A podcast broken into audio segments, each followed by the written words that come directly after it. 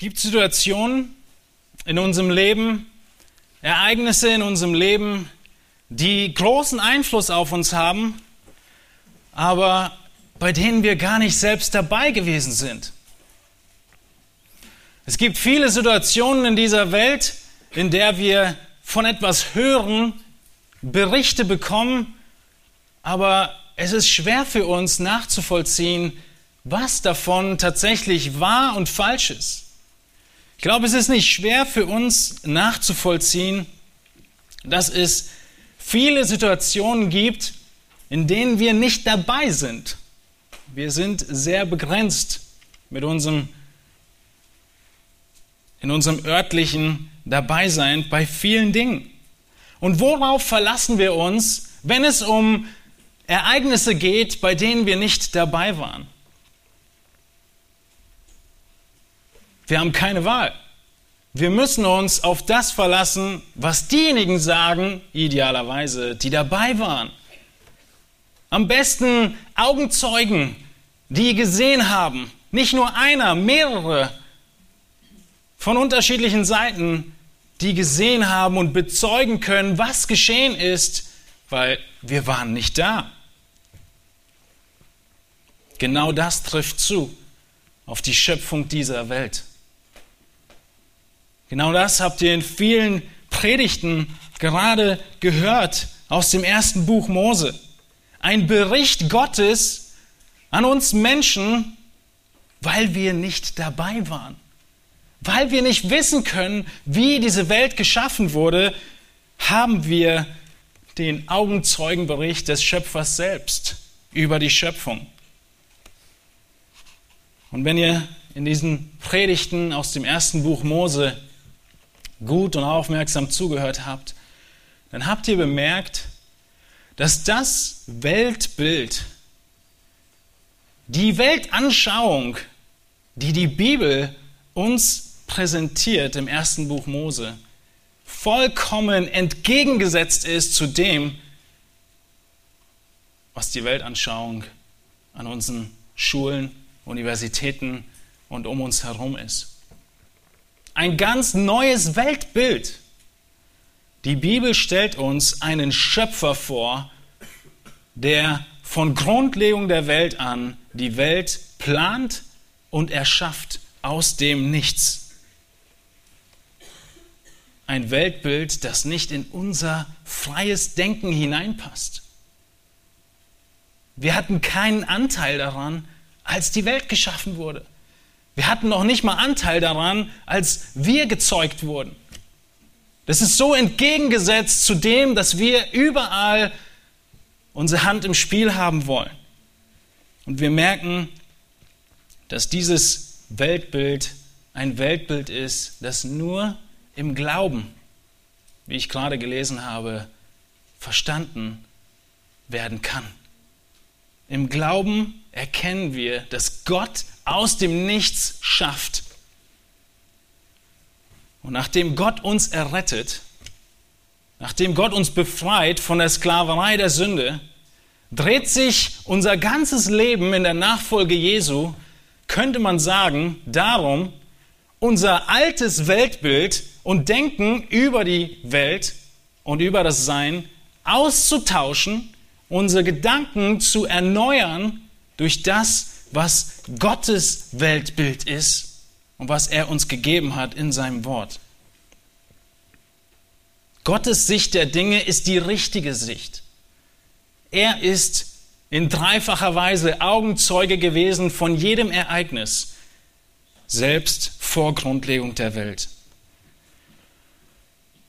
Und darüber wird es heute gehen. Nicht so sehr über die Schöpfung dieser Welt aber über Gottes ewigen Ratschluss in Bezug auf dein Leben als Gläubiger. Wenn wir uns zurückerinnern an die letzten Predigten oder an die letzte Predigt in Kolosser 3 sind wir stehen geblieben und wir haben uns die Verse 8 bis 11 angeguckt. Wir haben uns angeschaut, wie Paulus unsere alten Beziehungen aufdeckt und sagt, was wir zu tun haben. Wir haben unser altes Ich angeschaut und heute beginnen wir damit, unser neues Ich anzuschauen. Ich habe heute einige Verse mit äh, an die, werde ich mit an der Wand einblenden, weil ich sicherstellen muss, dass ihr es mit euren Augen seht. Und idealerweise schaut ihr lieber in eure Bibel als an die Wand, aber wenn ihr die nicht mit habt, dann lest mit auf der Leinwand. Paulus, er schrieb in Kolosser 3, tötet daher eure Glieder, die auf Erden sind. Unser altes Leben wird behandelt. Unzucht, Unreinheit, Leidenschaft, böse Lust und die Habsucht, die Götzendienst ist. Um dieser Dinge willen kommt der Zorn Gottes über die Söhne des Ungehorsams. Unter ihnen seid auch ihr einst gewandelt, als ihr in diesen Dingen lebtet. Jetzt aber legt auch ihr das alles ab. Zorn, Wut, Bosheit, Lästerung, hässliche Redensarten aus eurem Mund. Lügt einander nicht an, da ihr ja den alten Menschen ausgezogen habt mit seinen Handlungen und den neuen angezogen habt, der erneuert wird zur Erkenntnis nach dem Ebenbild dessen, der ihn geschaffen hat.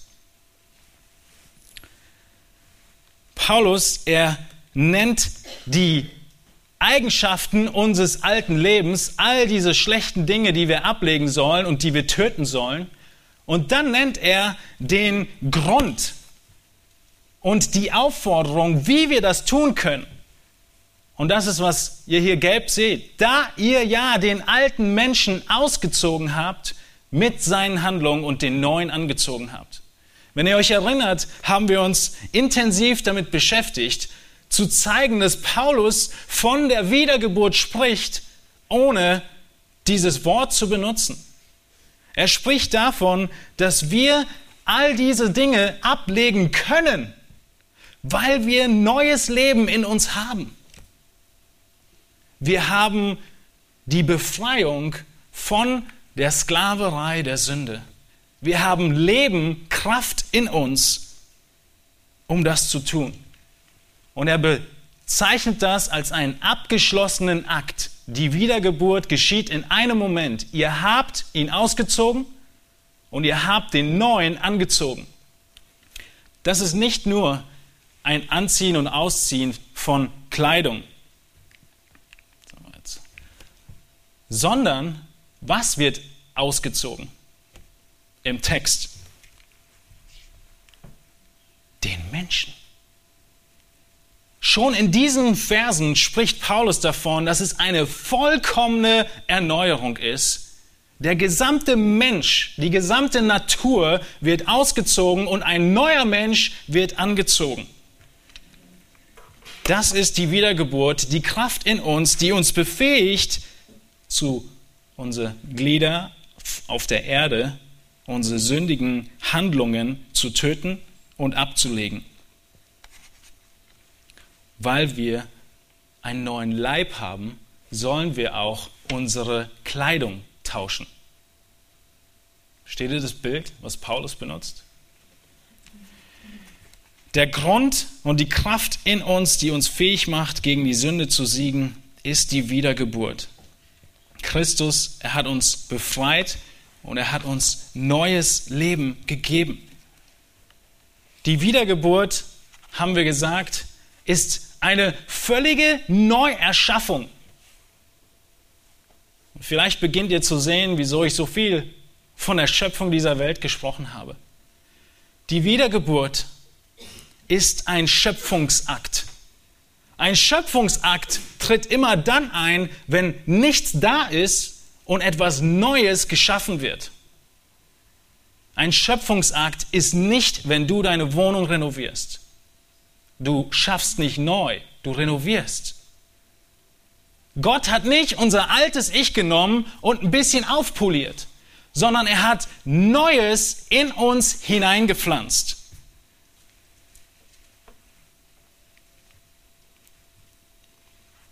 Wir sind eine neue Geburt. Wir sind ein neuer Mensch.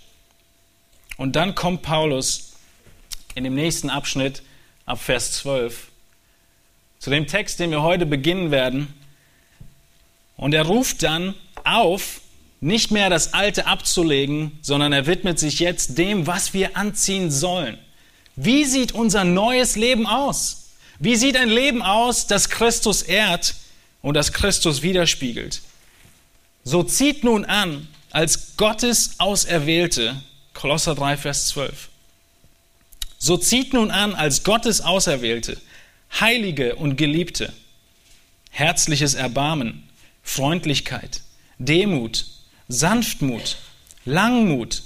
Ertragt einander und vergebt einander, wenn einer gegen den anderen zu klagen hat, gleich wie Christus euch vergeben hat, so auch ihr. Über dies alles aber zieht die Liebe an, die das Band der Vollkommenheit ist. Und der Friede Gottes regiere in euren Herzen. Zu diesem seid ihr ja berufen in einem Leib und seid dankbar. Nachdem Paulus beim Ablegen der schlechten Dinge die Wiedergeburt als Grundlage aufzeigt, wie wir die Taten des Fleisches töten können, beginnt er jetzt in Vers 12 mit dem Anziehen, mit den positiven Dingen, mit der Beschreibung von uns als neuen Menschen in Christus. Und das zieht sich durchs ganze restliche dritte Kapitel.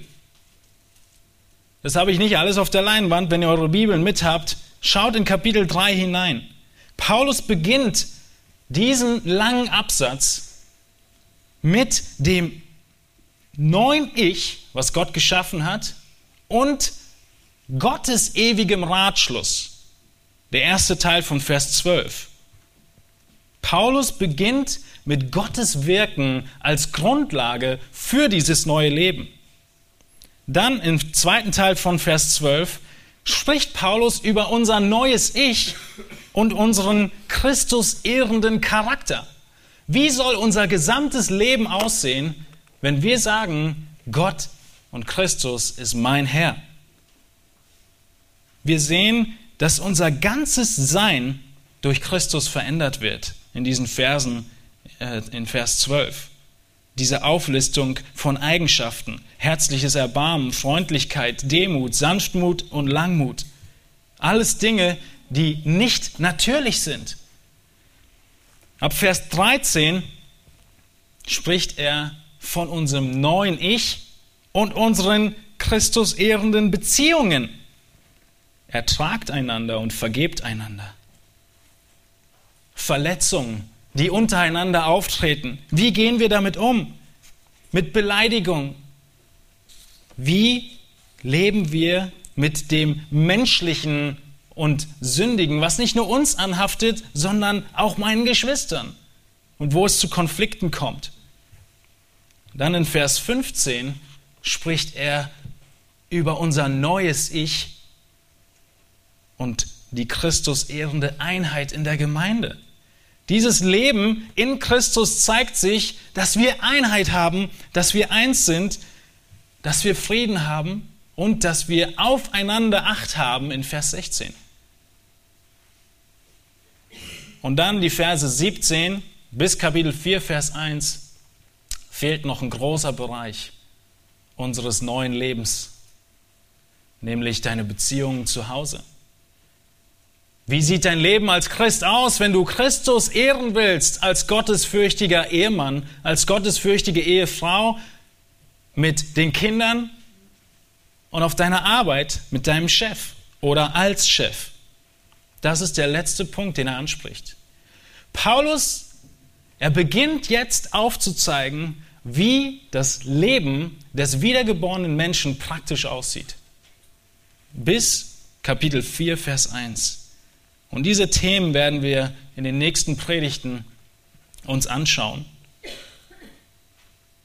Christus, er ist über alles erhaben. Die Botschaft dieses Briefes im Kolosser ist, dass wir nichts brauchen außer Christus. Wir brauchen keine Gesetze, keine Visionen, keine Askese, keine weiteren Offenbarungen,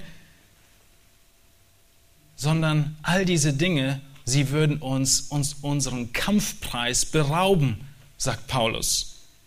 In all dem Leben, in all den Situationen, die wir gerade beschrieben haben, genügt Christus.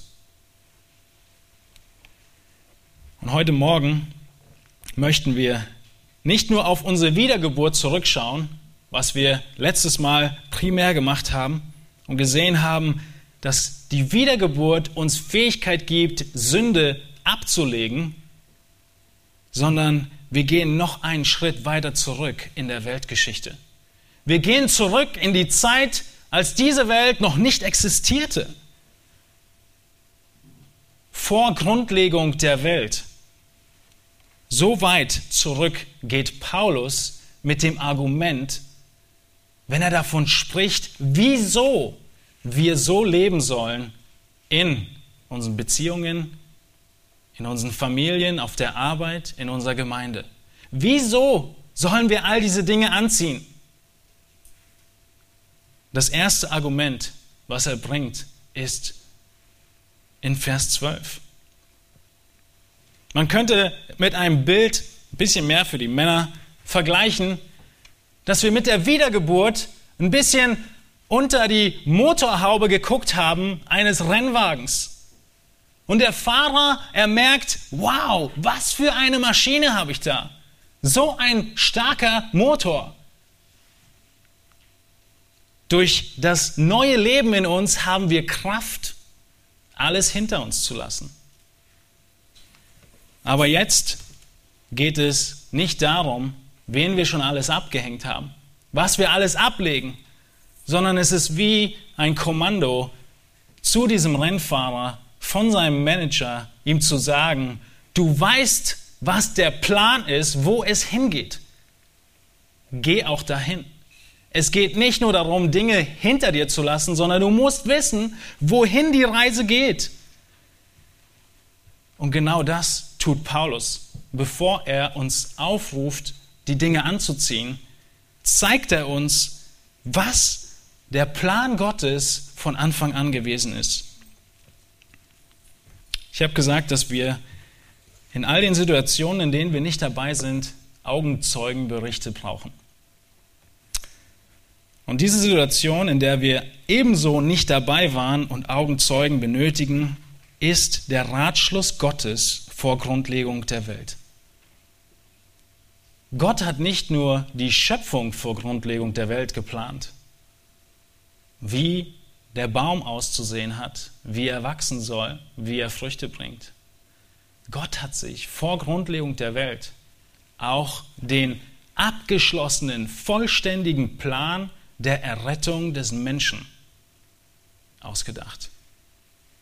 Und da gehen wir heute zurück. Das ist, was Paulus aufgreift in Vers 12, wo er sagt, so zieht nun an, als Gottes Auserwählte, Heilige und Geliebte, herzliches Erbarmen, Freundlichkeit, Demut, Sanftmut, Langmut, ertragt einander und vergebt einander.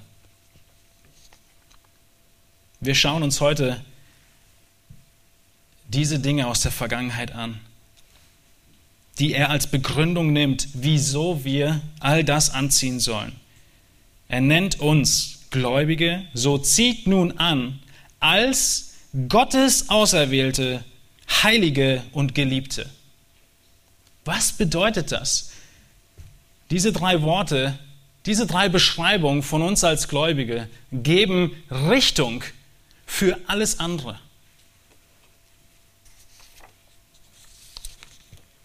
Es ist scheinbar beiläufig, dass Paulus das erwähnt. Ein halber Vers. Er ernennt einfach nur nebensächlich die Ursache für unser ganzes heiliges Leben im positiven Sinne. Und offensichtlich war es so, dass die Leser damals ein sehr gutes Verständnis von diesen drei Worten hatte. Sie wussten, was Auserwählung ist. Sie wussten, was es heißt, dass sie Heilige sind und dass sie Geliebte sind. Deswegen nennt Paulus es einfach nur als Begründung in einem Nebensatz und geht weiter und fährt fort, ohne die Worte groß zu erläutern. Ich bin überzeugt, dass wir das heute nicht sagen können von unserer Zeit. Diese Worte, sie sind voll von Verwirrung, voll von unterschiedlichen Ansichten. Und deshalb müssen wir uns gut anschauen, was die Bibel meint, wenn sie uns Gottes Auserwählte nennt, wenn sie uns Gottes Heilige nennt und seine Geliebten. Weil alles andere daraus hervorgeht. Ohne ein richtiges Verständnis von der Wiedergeburt werden wir die Sünde nicht töten. Deshalb nennt er es als Argument. Und ohne ein richtiges Verständnis von unserer Errettung und dem Vorsatz Gottes wird unser Leben mit Christus hinken. Wir werden nicht verstehen, was genau er tut und aus welcher Kraft wir leben. Und ganz natürlich werden wir wie die Kolosser zu Gesetzen greifen, Wahrheiten in Mystizismus suchen, weitere Offenbarung brauchen, wenn wir das nicht verstehen. Auserwählung. Wir wollen uns zuerst anschauen und deine Auserwählung erläutern. Was bedeutet es, wenn du an den Herrn glaubst, dass Gott dich auserwählt hat, dass du Gottes Auserwählter oder Auserwählte bist? Wieso war es nötig, dass Gott diese Welt schuf? Ziemlich einfach, weil es sie nicht gab. Weil nichts da war, musste Gott schaffen. Es gab nichts, was sich hätte weiterentwickeln können. Es gab keinen anfänglichen Klumpen, den Gott gebraucht, um dann evolutionär irgendetwas weiterzuentwickeln. Es war nichts da. Und deshalb schafft Gott. Und genau so ist nichts mehr da in uns geistlich. Ab dem Moment, über den wir in wenigen Wochen reden werden, in 1. Mose 3. Es ist nichts mehr da nach 1. Mose 3, nachdem Gott gesagt hat, esst nicht von diesem Baum, rührt ihn auch nicht an, damit ihr nicht sterbt. Sie haben es doch getan und ab diesem Moment ist nichts mehr da. Adam und Eva und mit ihnen die Welt ist tot. Was ist Auserwählung? Jeder von uns glaubt an Auserwählung. Die Frage ist nur, wie wir das Wort füllen. Wieso? Weil es genug Stellen gibt in der Schrift, die ohne Zweifel darüber reden. Zuerst möchte ich mit uns Epheser 1 anschauen. Eine der wichtigsten Stellen, die zeigen, was Gott, wie er Auserwählung versteht. Und es heißt dort in den ersten Versen des Briefes, gleich nachdem Paulus die Epheser begrüßt hat, Gepriesen sei der Gott und Vater unseres Herrn Jesus Christus, der uns gesegnet hat mit jedem geistlichen Segen in den himmlischen Regionen in Christus wie er uns in ihm auserwählt hat vor Grundlegung der Welt, damit wir heilig und tadellos vor ihm sein in Liebe. Er hat uns vorherbestimmt zur Sohnschaft für sich selbst durch Jesus Christus, nach dem Wohlgefallen seines Willens, zum Lob der Herrlichkeit seiner Gnade, mit der er uns begnadigt hat in dem Geliebten. In Vers 11 heißt es weiter, in ihm, es geht immer noch um Christus, in welchem wir auch ein Erbteil erlangt haben, die wir vorherbestimmt sind, nach dem Vorsatz dessen, der alles wirkt nach dem Ratschluss seines Willens. Wann hat Gott uns vorherbestimmt? Wann hat Gott uns auserwählt? Diese Stellen ist nur eine von vielen Stellen, sind überall. Deshalb ist es nicht keine Variante zu sagen, es gibt Auserwählung nicht. Die Frage ist, was sagt die Schrift über die Auserwählung? Was sagt der Text? Wann hat Christus uns auserwählt? Oder Gott uns auserwählt in Christus, besser. In Christus hat er uns auserwählt vor Grundlegung der Welt. Die Welt war nicht geschaffen, kein Leben war da, kein einziger Mensch von uns hat geatmet und kein Herz hat geschlagen. Vor Grundlegung der Welt wählt Gott aus. Der Text ist nicht groß misszuverstehen. Die Frage ist nur, ob wir ihn als Gottes Wort anerkennen. Er wählt aus vor Grundlegung der Welt. Wieso wählt Gott aus? Was ist die Grundlage seiner Auserwählung?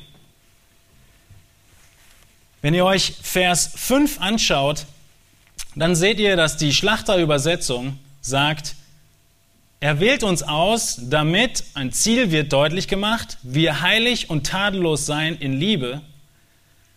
Die meisten oder viele andere Übersetzungen nehmen die Liebe zu Vers 5 hinzu. Ihr müsst verstehen, im Griechischen, der Text, in dem der Brief geschrieben wurde, gibt es keine Satzzeichen. Es gibt einfach nur ein Wort an dem anderen.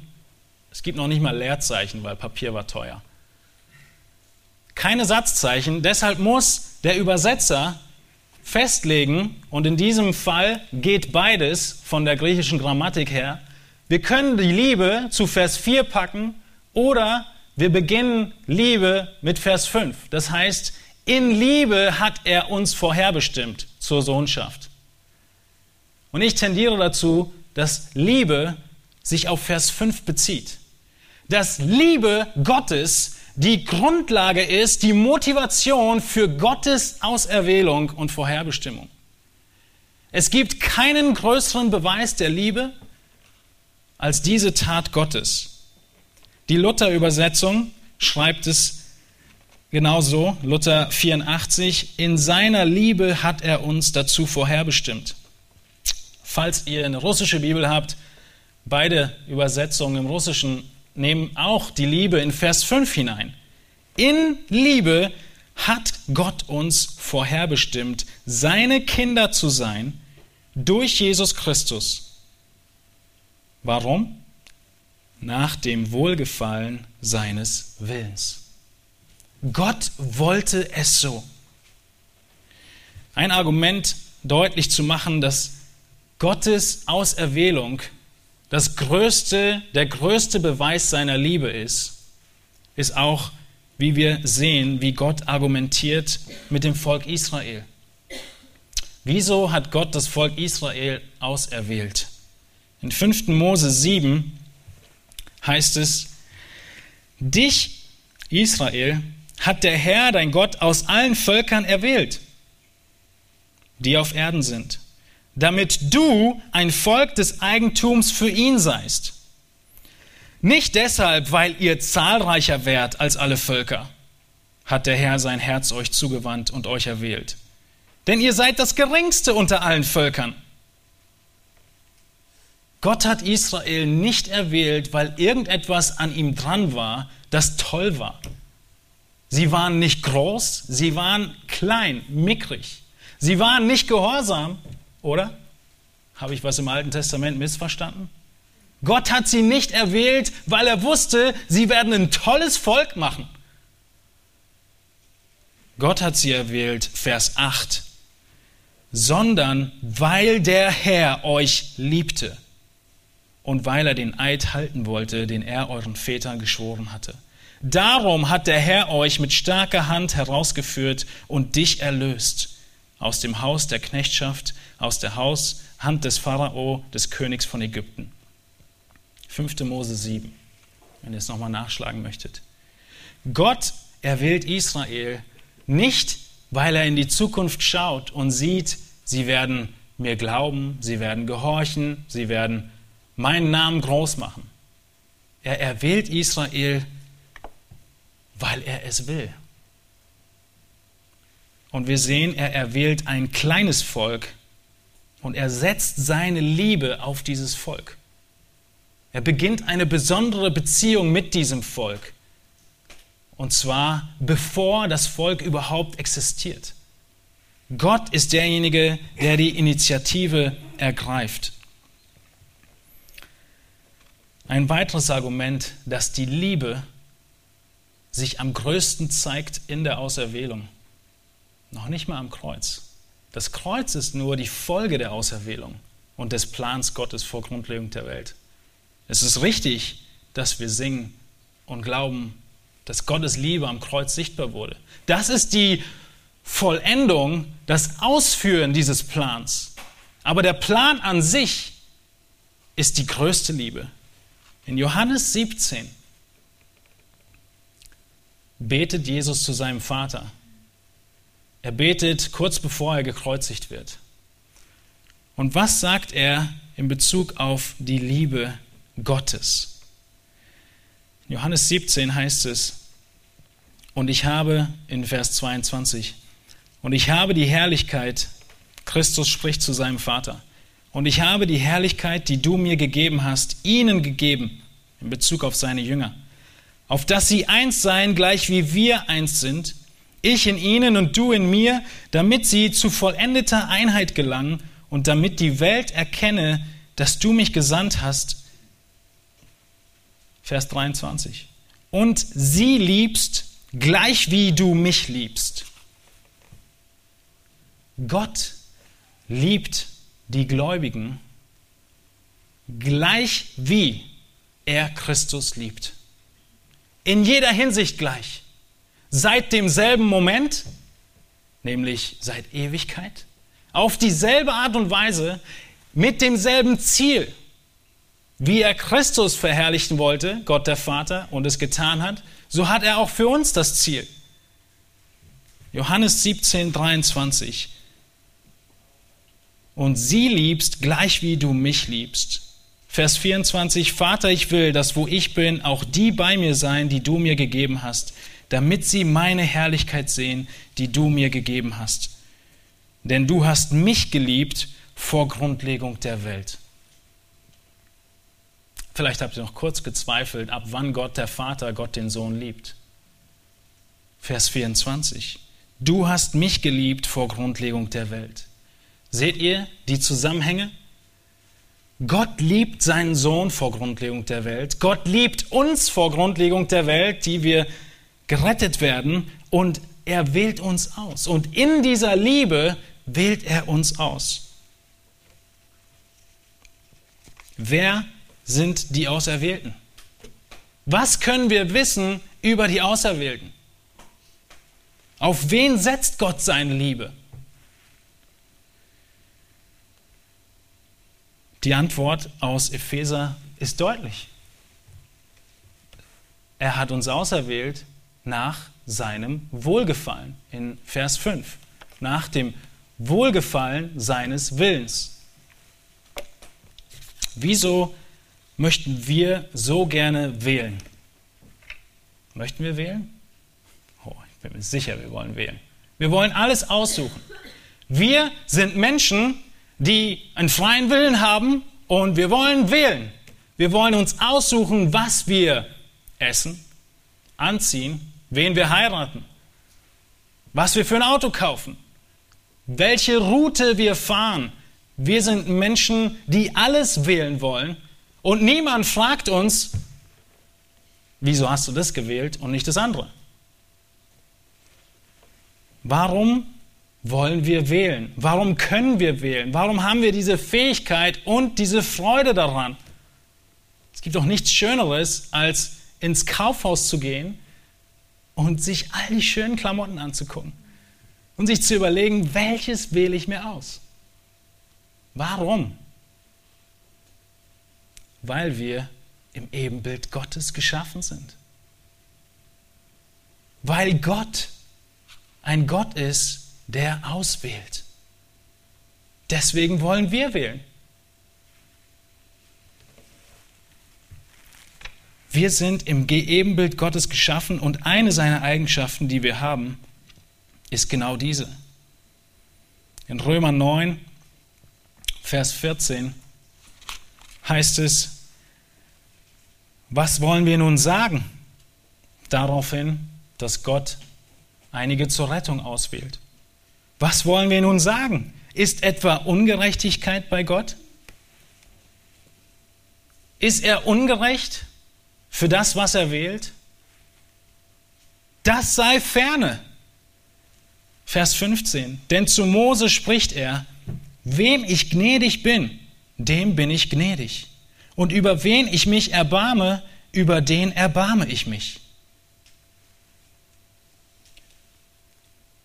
er spricht im, im, im Mose, was zitiert wird, nicht davon, wen konkret Gott nun wählt, sondern er spricht von der Eigenschaft Gottes.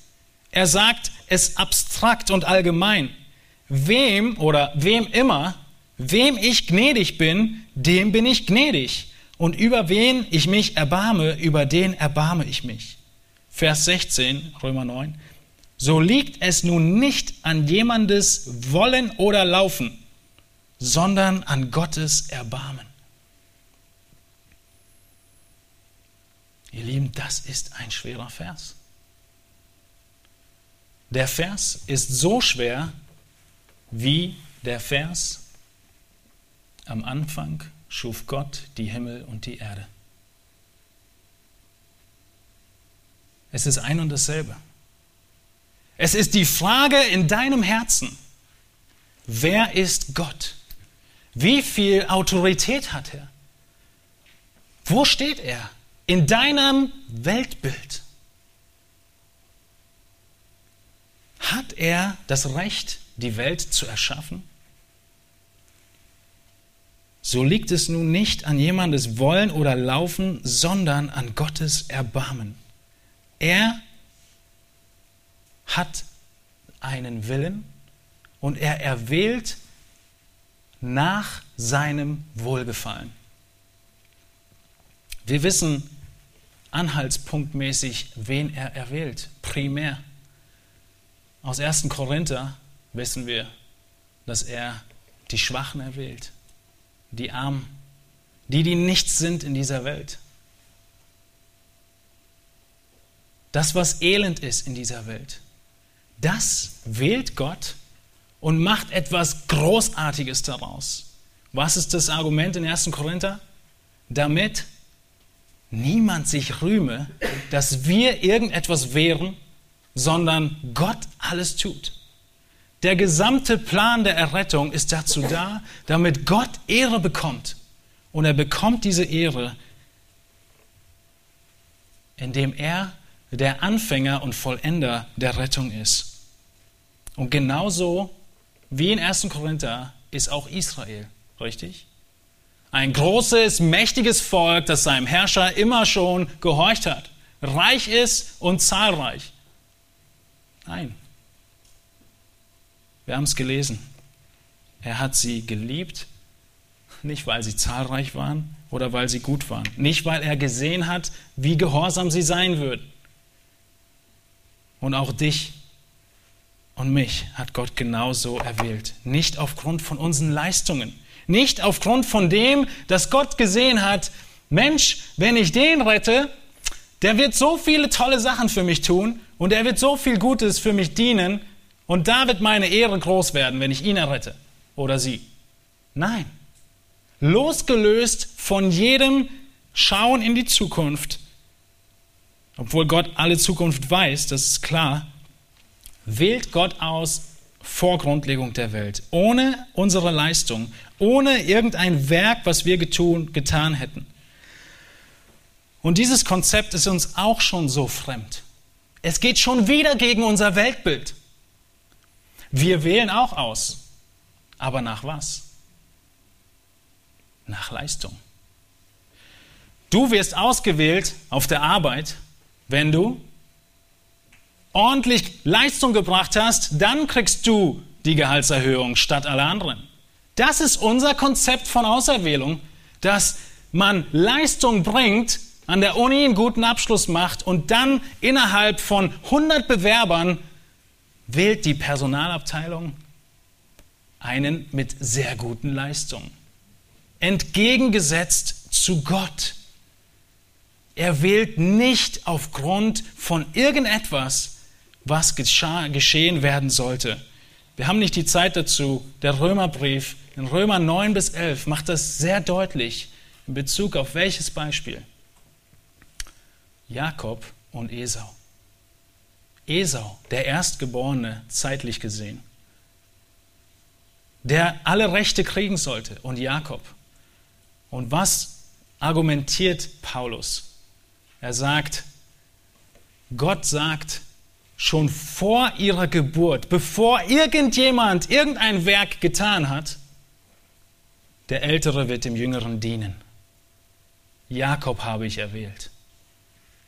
Es ist losgelöst von unseren Leistungen. Warum brauchen wir diese Augenzeugenberichte? Wir brauchen den Augenzeugenbericht Gottes, weil wir erstens nicht dabei waren und zweitens aus einem weiteren anderen Grund. Wir sind Menschen und wir neigen grundsätzlich dazu, die Vergangenheit zu verschönern. Oder? Ich glaube, man nennt das Glorifizieren der Vergangenheit. Ganz klassisches Beispiel. Ein junger Mann ist bei seinen Eltern und muss etwas beichten, was er gemacht hat. Irgendwas verbockt. Und der Vater sagt ihm, meine Güte, mein Sohn, sowas hätte ich nie gemacht, als ich so alt war wie du. Nicht nur ihr lacht, auch die Frau lacht, die daneben sitzt, weil sie ganz genau weiß, was sie zusammen alles ausgeheckt haben. Wir glorifizieren die Vergangenheit. All die schlechten Dinge, die uns betreffen, nicht unbedingt was andere uns getan haben, aber die uns betreffen, die werden verschönert. Und das trifft zu auf unsere eigene Sicht über unseren eigenen Zustand vor unserer Rettung.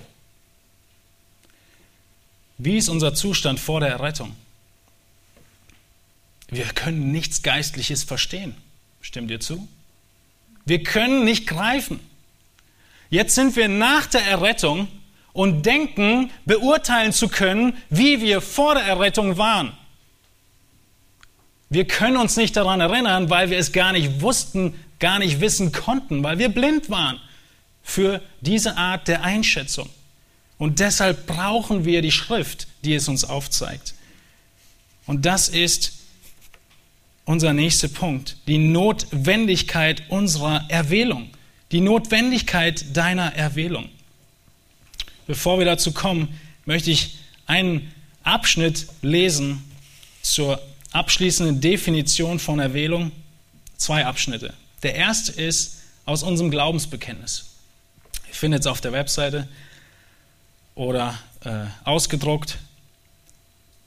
Die Erwählung ist Werk des Vaters. Vater, Sohn und Heiliger Geist.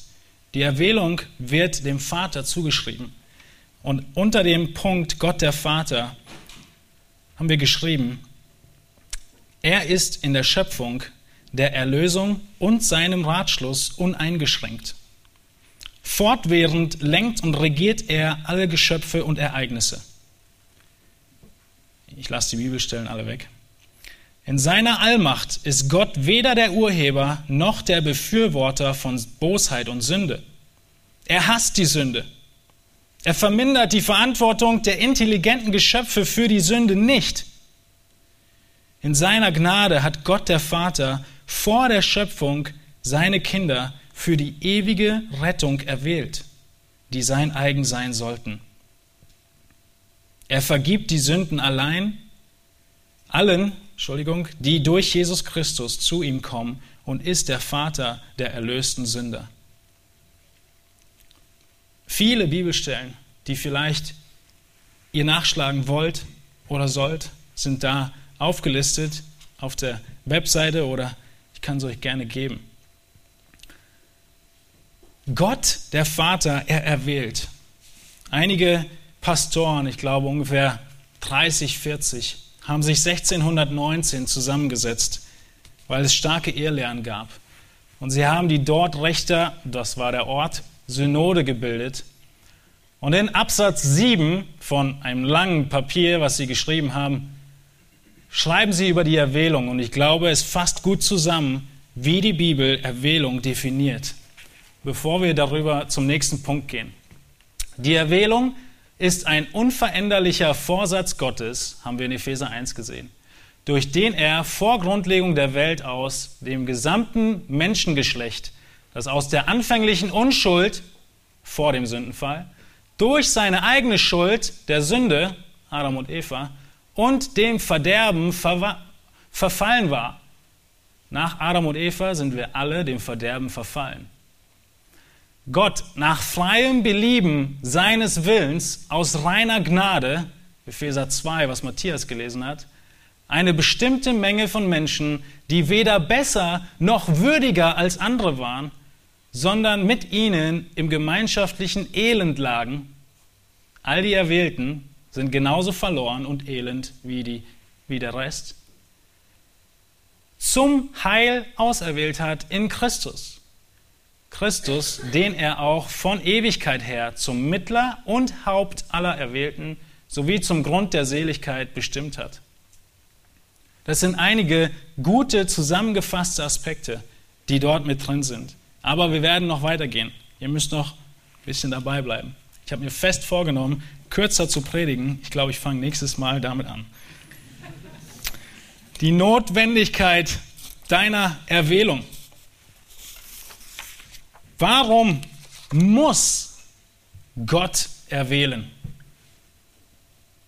In der Form, wie wir es gerade definiert haben, aus der Schrift.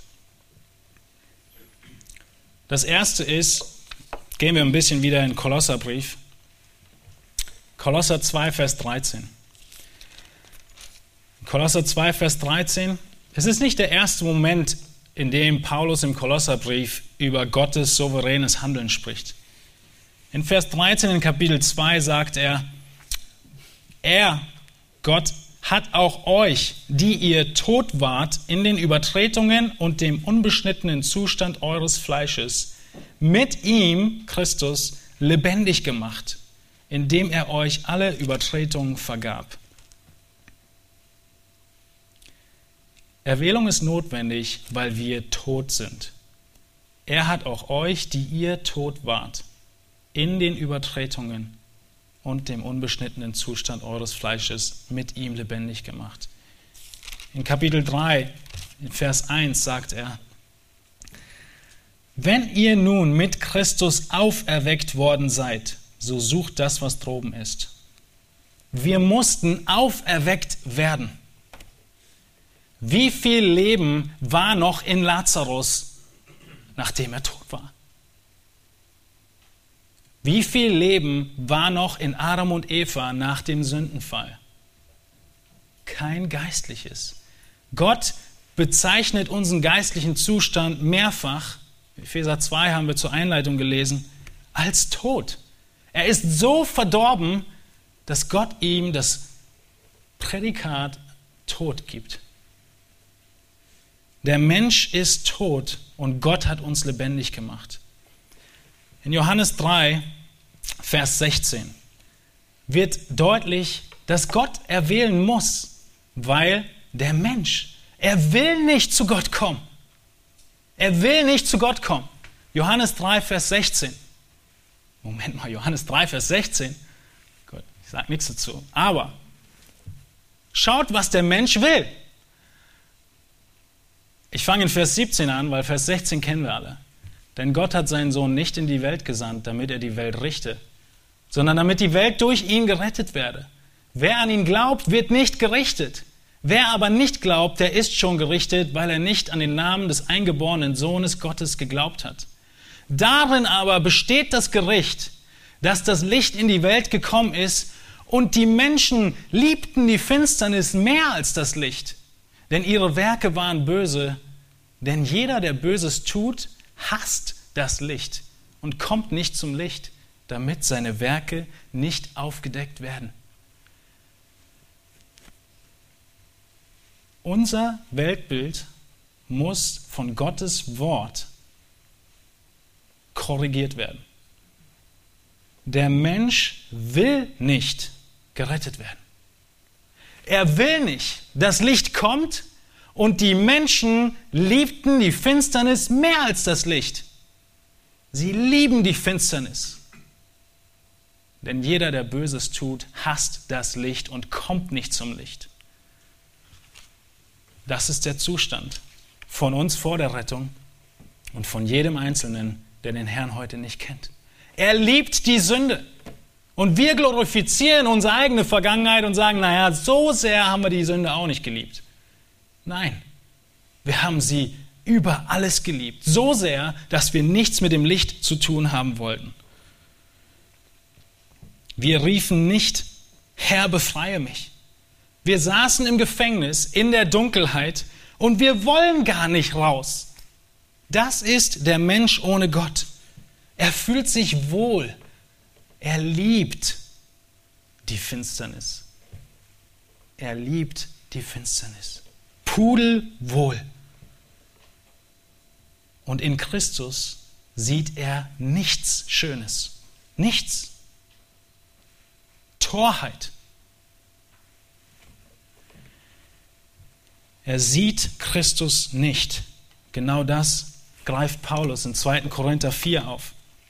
Paulus, er macht deutlich, dass das Evangelium, die frohe Botschaft der Rettung, sie ist verhüllt. Wenn aber unser Evangelium verhüllt ist, so ist es bei denen verhüllt, die verloren gehen. Bei den Ungläubigen, denen der Gott dieser Weltzeit, wer ist das? Satan, der Gott dieser Weltzeit, die Sinne verblendet hat, sodass ihnen das helle Licht des Evangeliums von der Herrlichkeit des Christus nicht aufleuchtet, welcher Gottes Ebenbild ist. Denn wir verkündigen nicht uns selbst, sondern Christus Jesus, dass er der Herr ist, uns selbst aber als eure Knechte um Jesu willen. Denn Gott, der dem Licht gebot, aus der Finsternis hervorzuleuchten, er hat es auch in unseren Herzen Licht werden lassen, damit wir erleuchtet werden mit der Erkenntnis der Herrlichkeit Gottes im Angesicht Jesu Christi. Der Mensch ist wirklich Sklave der Sünde. Er ist ein echter Sklave des Teufels. Der Teufel hat ihn im Griff und er verblendet die Sinne.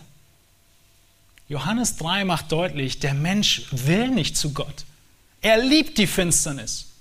2. Korinther 4 macht deutlich, der Mensch ist gefangen in der Sklaverei und er kann nicht zu Gott. Er kann nicht sehen die Herrlichkeit des Christus. Wie hell leuchtet die Herrlichkeit des Christus? Unglaublich hell. Und es ist schwarz in den Augen des Ungläubigen. Es bringt nichts, das Licht zu erhellen. Es wird keinen Unterschied machen, die Strahler stärker zu machen, mehr Strahler hinzustellen, noch mehr von Gottes Herrlichkeit zu reden. Es wird keinen Unterschied machen, die Augen sind zu. Sie werden zugehalten vom Widersacher. Und deshalb muss Gott eingreifen. Er muss die Augen öffnen. Und dann ist Christus nicht mehr unwichtig, sondern dann wird die Herrlichkeit und Schönheit Christi gesehen. Und genau das tut Gott. Gott rettet Menschen. Stellt euch das vor. Er rettet Menschen. Wir haben gerade heute Morgen um 9 Uhr davon gesprochen, dass Gott keinen einzigen Engel rettet. Keinen einzigen. Und Gott ist im Recht, wenn er keinen einzigen Menschen rettet. Das Urteil ist gerecht, es ist richtig. Und das Unglaubliche ist, dass Gott rettet, dass er gnädig ist und dass er die Augen öffnet. Gott muss eingreifen, von Anfang bis Ende, weil der Mensch nicht gerettet werden will weil der Mensch nicht gerettet werden kann. Er wird gehalten und er kann sich auch nicht selbst retten. Gott muss aktiv werden. Er muss es tun. Und der erste Schritt, den er geht, ist vor Grundlegung der Welt. Er hat bestimmt, wen er retten wird. Glaubst du, dass Gott das Universum von einem Klumpen erschaffen hat, der schon da war? und dann ein bisschen Evolution benutzt hat, um das weiterzuentwickeln? Nein, wir lehnen es ab. Warum? Weil die Schrift es deutlich sagt. Gott hat aus dem Nichts geschaffen. Er hatte keinen Richter, er hatte keinen Ratgeber, der seinen Willen und seine Weisheit in Frage stellen könnte. Und genau dasselbe tut Gott in der Rettung.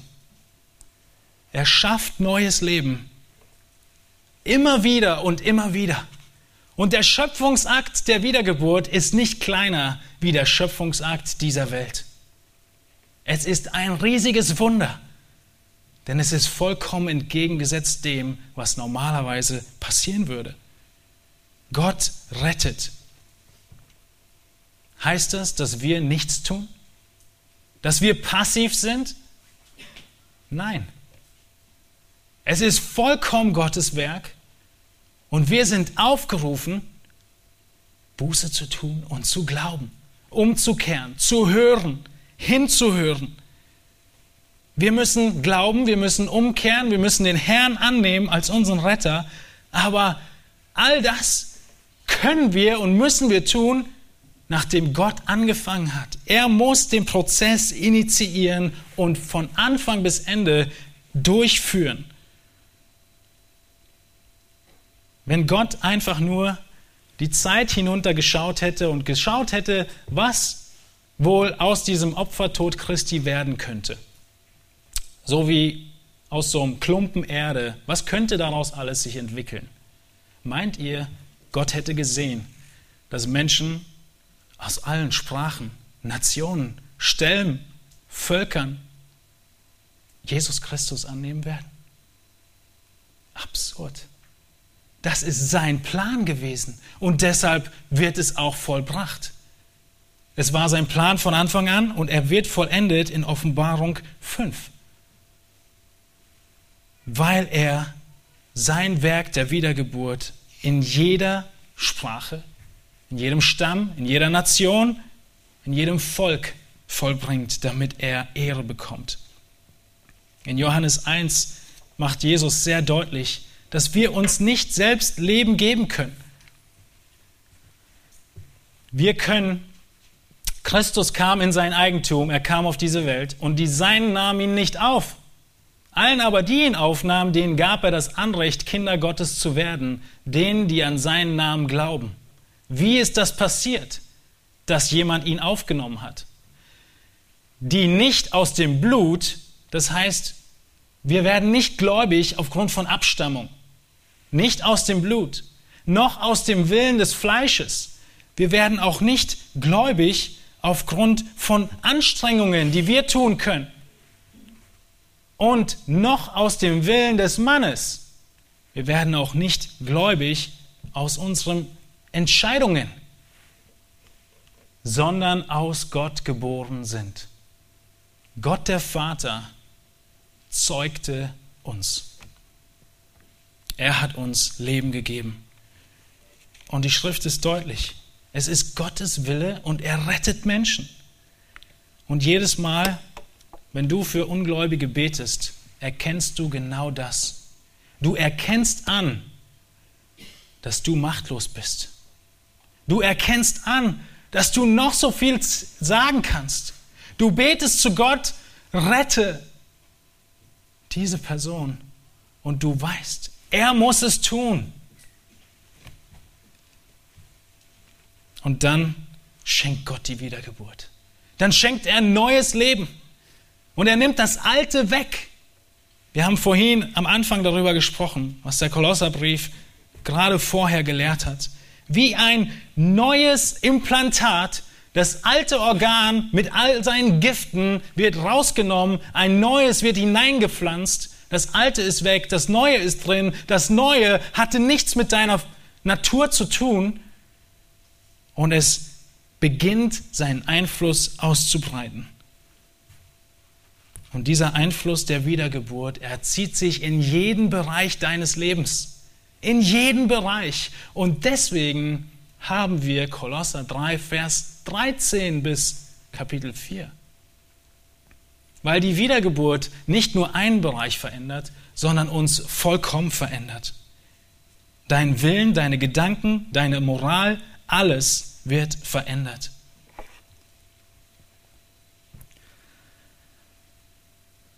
In Lukas, äh, in Apostelgeschichte schreibt Lukas über Lydia, eine gottesfürchtige Frau namens Lydia, eine Purpurhändlerin aus der Stadt Thyatira. Hörte zu der Predigt und der Herr tat ihr das Herz auf, so dass sie aufmerksam Acht gab. auf das, was Paulus redete. Danach glaubt sie und wird getauft. Merkt ihr? Eine andere Sprache, dasselbe. Der Herr muss das Herz auftun. Er muss Leben schenken und er wirkt die Rettung. Was sind die Folgen davon? Was sind die Folgen der Auserwählung? Lass uns erinnern, gegen was Paulus im Kolosserbrief argumentiert. Er argumentiert dagegen, dass dort die Menschen sagen, dass du gegen die Sünde kämpfen kannst mit Dingen von außerhalb. Du brauchst neue Dinge, du brauchst Visionen, du brauchst Rituale, du brauchst Gesetzlichkeit. Dinge von außen, die dich verändern sollen und Gott ähnlicher machen sollen. Und jetzt kommt dieser Kontrast. Ein riesiger Kontrast. Zwei unterschiedliche Weltbilder. Das eine, wogegen Paulus sich wendet, ist eine menschgemachte Religion. Der Mensch denkt sich was aus. Sie ist zum Scheitern verurteilt. Und worüber haben wir heute gesprochen? Über eine vollkommen gottgemachte Rettung. Das ist, wie weit sie auseinanderliegen. Der Mensch versucht irgendwas selbst auszudenken und selbst zu wirken. Gott aber, er nach seinem Willen, plant die Rettung und führt sie durch. Von der Geburt des Menschen als Ungläubigen bis zur Wiedergeburt des Menschen über die Berufung, zur Heiligung bis hin zur Verherrlichung in Ewigkeit. Der Plan und die Kette ist geschlossen. Und genauso wie die Kolosser damals sind auch wir in der Gefahr. Wir stehen in der Gefahr, dass wir wieder zurück zu Äußerlichkeiten gehen. Dass wir wieder sagen, wir müssen dies oder jenes tun, damit du deine Sünde bekämpfst. Und genau deshalb sagt Paulus in den ersten Worten, ihr seid Auserwählte. Gott hat in euch Leben geschenkt. Ihr seid Geliebte von vor Grundlegung der Welt an. Ihr seid als Heilige berufen. Diese drei Worte benutzt er. Von Grundlegung der Welt an hat Gott einen Plan, Menschen zu erretten und diese Menschen sollen ihn widerspiegeln und ihn anbeten. Und wir müssen aufpassen, dass wir nicht ebenso wie die Kolosser zurückfallen und irgendwo anders unsere Kraft suchen.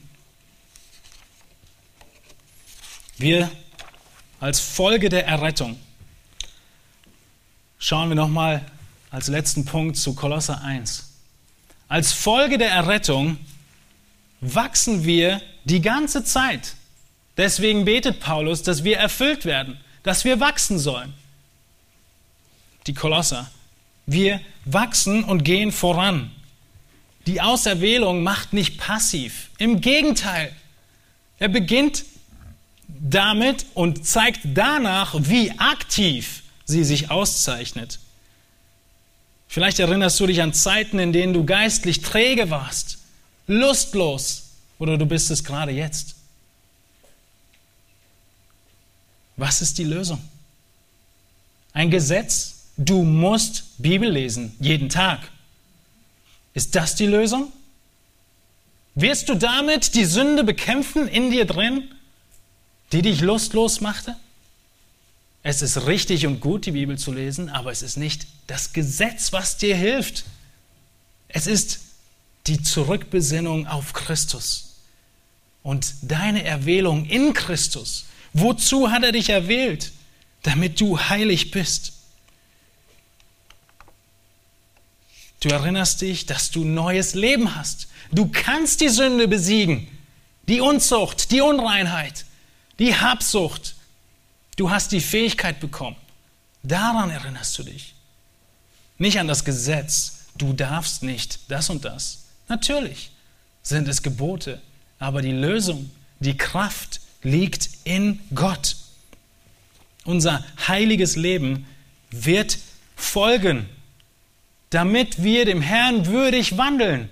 Das ist das Ziel. Und dann das ganze heilige Leben, was er in Kolosser 3 weiterhin äh, beschreibt, in Kolosser 3 ab Vers 12. Und er beschreibt, wenn ihr das bemerkt, nicht irgendwelche Taten, sondern Charakterzüge. Herzliches Erbarmen, Freundlichkeit, Demut, Sanftmut, Langmut. In Epheser 1, Vers 4, was wir vorhin zu Anfang hatten, sagt er in Vers 4, dass Gott uns auserwählt hat, damit wir heilig und tadellos vor ihm sein in Liebe. Das ist das Ziel. Gott, Gottes Ziel ist, uns heilig darzustellen und er will uns erinnern an den Anfang davon. Die Auserwählung, sie macht uns dankbar. Sie macht uns dankbar, dass Gott uns gerettet hat.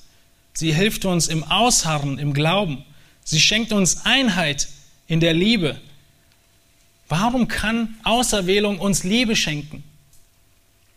Weil es das größte Beweisstück der Liebe Gottes ist. Du kannst niemals beides tun. Du kannst nicht Teil der früheren Welt sein und Teil Gottes sein.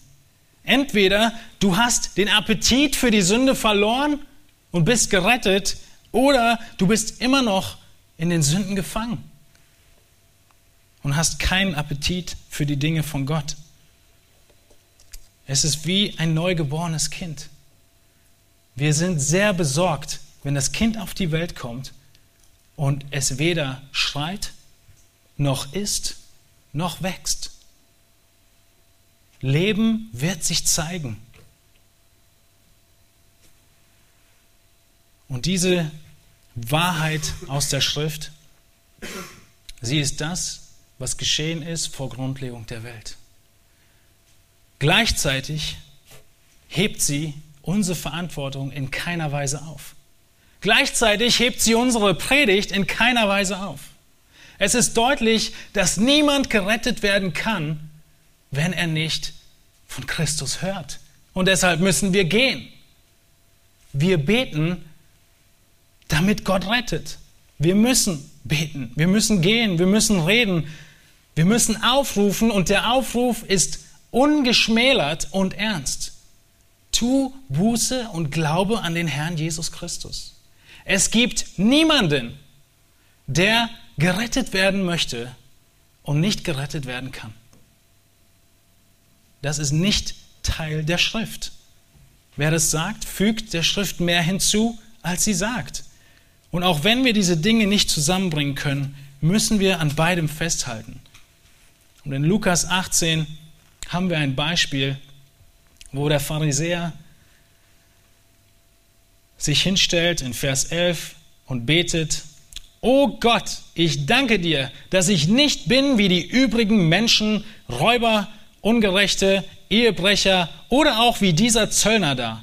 Ich faste zweimal in der Woche und gebe den Zehnten von allem, was ich einnehme. Ein selbstgerechter Pharisäer im Gegensatz zu dem Nächsten, zu diesem Zöllner, den er gesehen hat in Vers 13. Der Zöllner stand von ferne, wagte nicht einmal seine Augen zum Himmel zu erheben, sondern schlug an seine Brust und sprach, O Gott, sei mir Sünder gnädig. Ich sage euch, Jesus, dieser ging gerechtfertigt in sein Haus hinab, im Gegensatz zu jenem, dem Pharisäer. Denn jeder, der sich selbst erhöht, wird erniedrigt werden. Wer aber sich selbst erniedrigt, wird erhöht werden. Es ist eine deutliche Aufforderung in dem Ganzen zur Buße und zur Umkehr. Und wir haben einige ähm, Worte und Sätze dazu aufgeschrieben, wie wir die Schrift verstehen. Und in der abschließenden Bemerkung auf diesem Papier denke, wir werden es in den nächsten Wochen auch verteilen können. Zu all den Dingen, die Menschen über die Erwählung sagen, wie weit sie gehen, als ob wir nicht mehr evangelisieren müssten, als ob Gott nicht will, dass Menschen gerettet werden, als ob es irgendwo gegen all die anderen Wahrheiten der Schrift entgegenspricht, was wir ablehnen, heißt es zum Schluss, Gott verursacht alle Dinge, die geschehen. Er tut dies aber in einer Art und Weise, dass er irgendwie unsere Fähigkeit aufrechterhält, willentliche, verantwortliche Entscheidungen zu treffen. Entscheidungen, die reale und ewige Folgen haben und für die wir verantwortlich gemacht werden. Wie genau Gott die Kontrolle seiner bestimmenden Vorsehung mit unseren willentlichen und nachhaltigen Entscheidungen miteinander in Einklang bringt, erklärt die Bibel uns nicht. Doch anstatt den einen oder den anderen Aspekt zu leugnen, einfach weil wir ihn nicht erklären können, sollten wir beide in dem Bemühen akzeptieren, der Lehre der ganzen Bibel gerecht zu werden.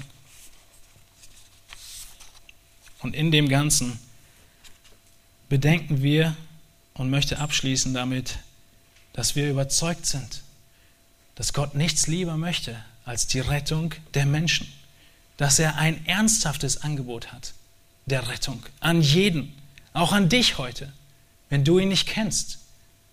Er hat ein ernsthaftes Angebot und er sagt deutlich in Johannes 6, dass jeder, der kommt, nicht hinausgestoßen wird. Gleich nachdem er gesagt hat, dass niemand kommen kann, es sei denn, der Vater zieht ihn. Ihr Lieben, es ist beides. Aber die Auserwählung, sie bringt uns Kraft und Motivation, Gottes Liebe zu erkennen für uns vor Grundlegung der Welt. All das zu tun, was jetzt in Kolosser 3 folgen wird. Ich bin mir sicher, ihr habt Fragen. Ihr könnt sie gerne stellen. Die Zeit war schon lang genug und es ist noch ein viel größeres Thema. Lasst uns darüber sprechen. Stellt die Fragen, die ihr habt, über den Fragekasten, über die E-Mail. Sprecht mit uns. Ich habe diesen Aspekt heute beleuchtet und nicht viele andere Dinge gesagt, die auch wahr sind, weil das der Grund ist, den Paulus nennt zu Anfang seiner Liste von Motivationen, dass wir jetzt heilig leben. Wir sind erwählt und Gott hat ein Ziel mit uns, und zwar von Grundlegung der Welt. Lasst uns dankbar sein, lasst uns ihn loben und ihn preisen dafür. Bitte steht auf und ich möchte zum Abschluss beten.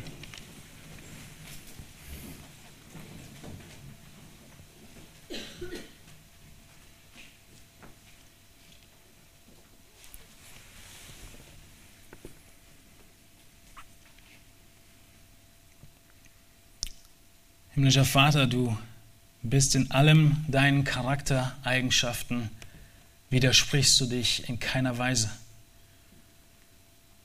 Du bist ein Gott, wie wir ihn in der Bibel finden. Du bist ein gerechter Gott.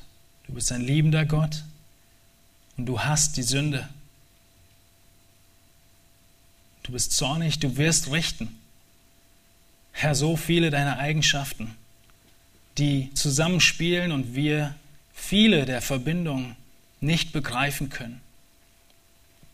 Herr, du sagst uns in deinem Wort, dass all das, was geschieht, all die Werke, in denen wir wandeln, all das, was wir vor, während und nach unserer Rettung tun, dass du es weißt, dass du souverän über allem bist, dass nichts Zufall ist, Herr, in unseren Leiden erinnern wir uns, dass du weißt, was du tust.